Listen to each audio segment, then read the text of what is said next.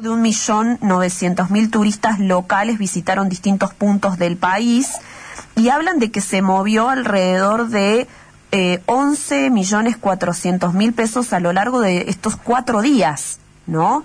Eh, un número muy importante justamente ante eh, la situación con la que viene el turismo.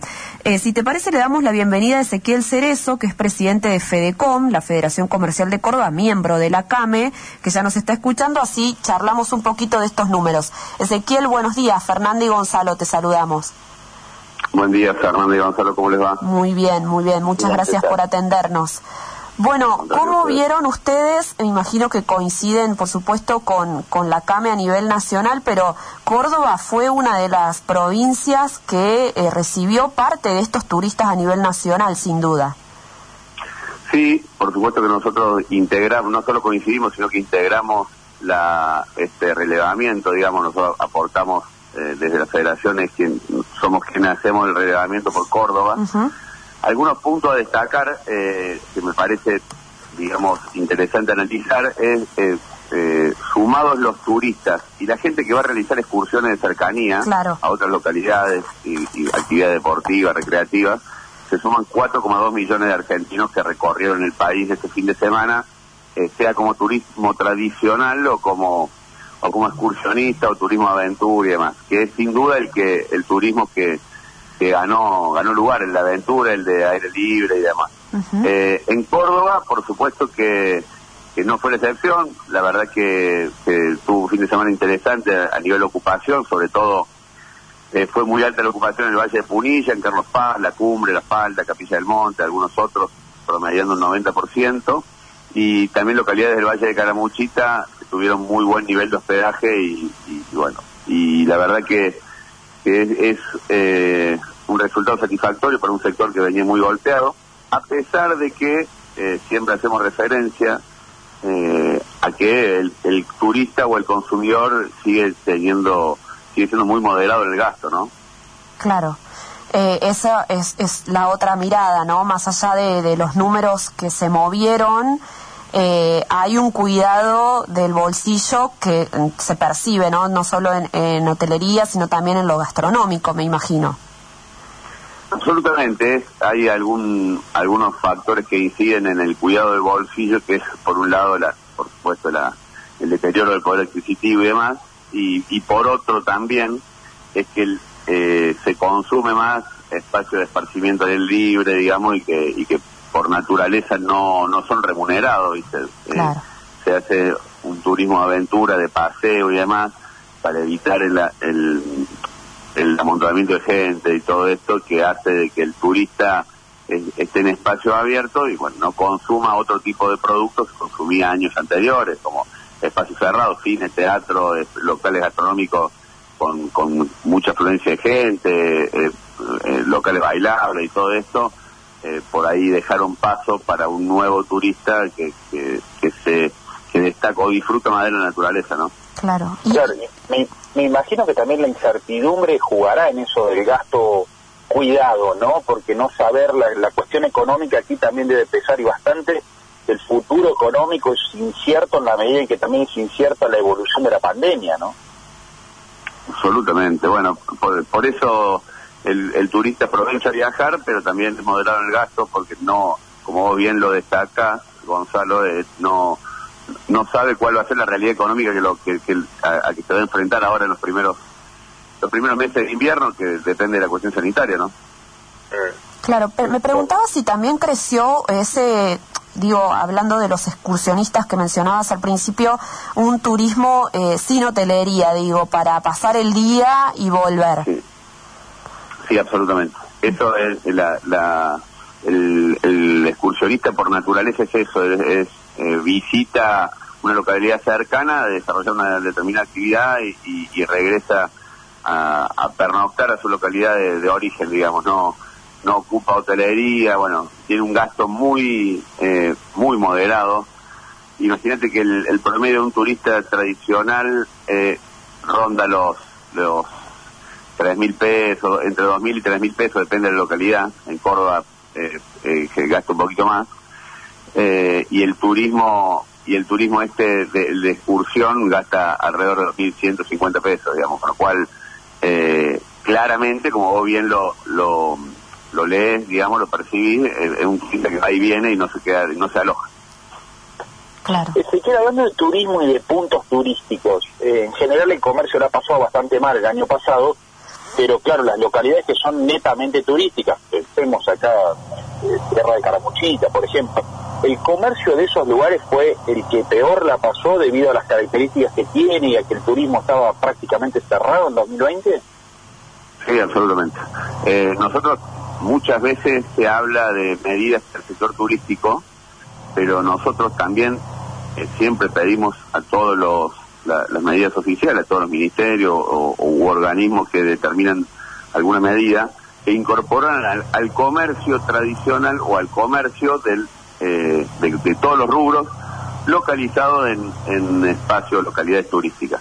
Porque como vos bien decís, un, una, un local, no sé, gastronómico o, cualquier, o, de cualquier eh, tipo de, de comercialización de productos, que está instalado en, Carlos Paz, claramente pretende o, su visión de negocio es venderle al turista. Si el turista no llegó, no le vende, digamos, no está, no, la concepción del negocio no está desarrollada en función del, del, del, local, digamos, sino del visitante.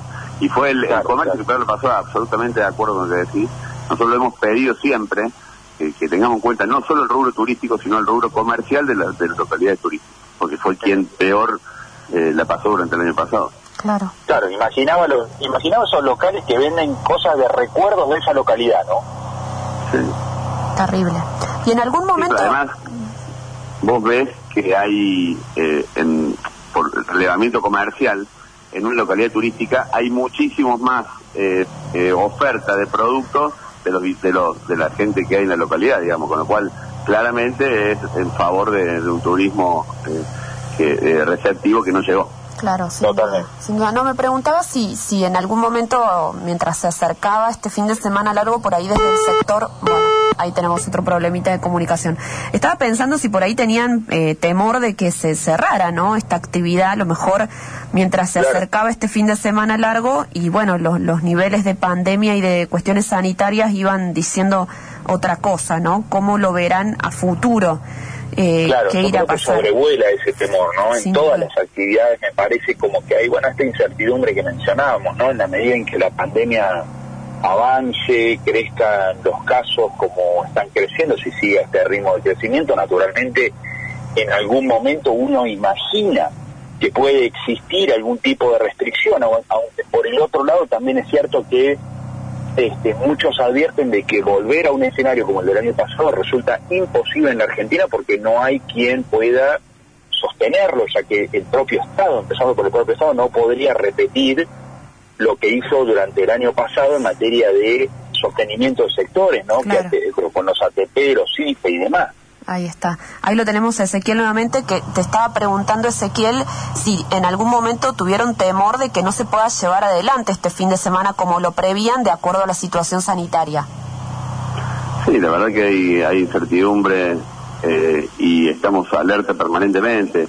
La semana pasada me de un medio diciéndome qué opinaba de las nuevas restricciones y que eran, que la realidad es que eran proyectos, digamos, o eran conversaciones hasta yo me sorprendí cuando me dijeron qué opinaba de las nuevas restricciones. La verdad que, estamos viviendo como día a día atentos a, a esto y, siempre hay temor en que se vuelva a restringir y que el comercio, que la verdad que no resiste demasiada eh, restricciones más, ¿no? Sin duda, sin duda. Bueno, hablábamos con el sector comercial aquí la semana pasada y están pidiendo también eso, ¿no? Desde CESIS eh, bueno, que se tenga en cuenta cómo se va a proceder y creemos que, que sería insostenible, ¿no? Un, cierre total como el que ya hemos vivido.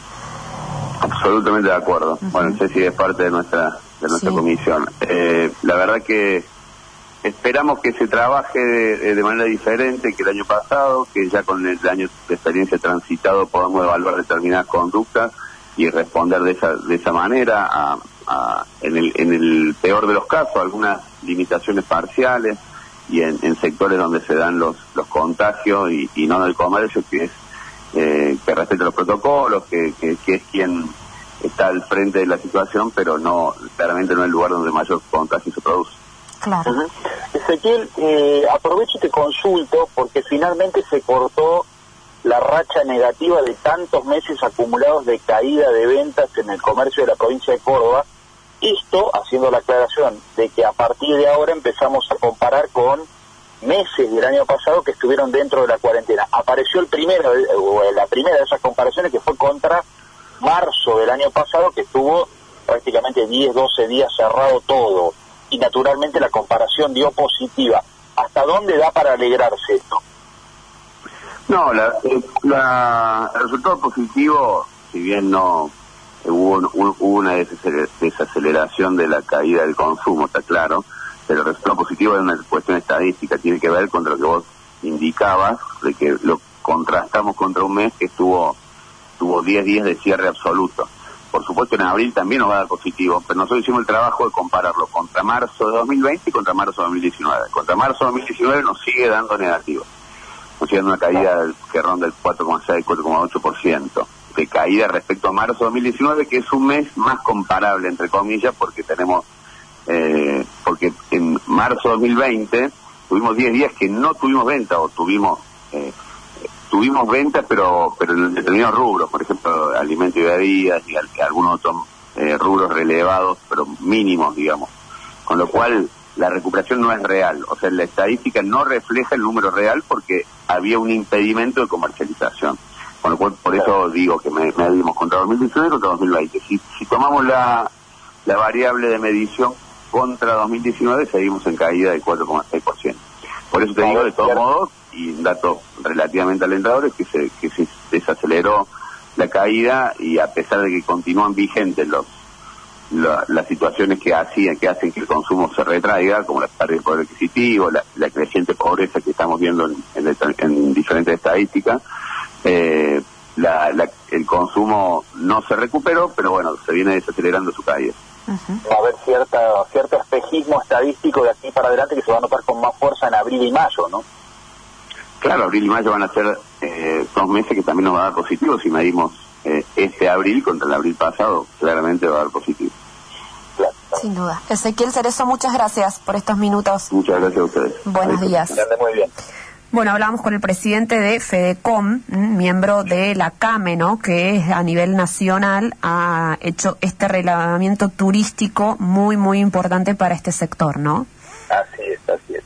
Bueno, y esto último que también dio a conocer en las últimas horas de Fedecom, que tiene que ver con el relevamiento de ventas del mes de marzo, que llevaba más de 30 meses consecutivos Fedecom midiendo caídas en la venta, ¿no? Es impresionante, cuando uno mide, piensa 30 meses, ¿no? Es muchísimo tiempo. El comercio se ha ido como achicando, naturalmente, ¿no?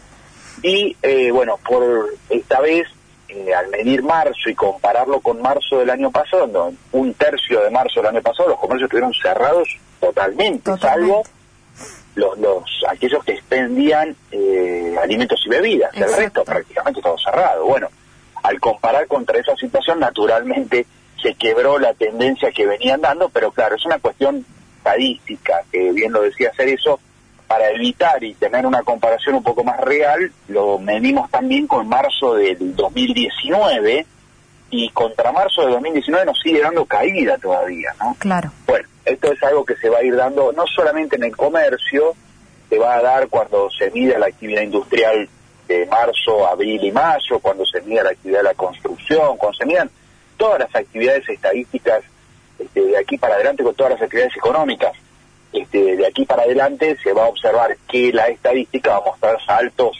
reactuaciones impresionantes. Bueno, tiene que ver con esto, aunque comparamos con actividad casi nula. Claro, este, claro.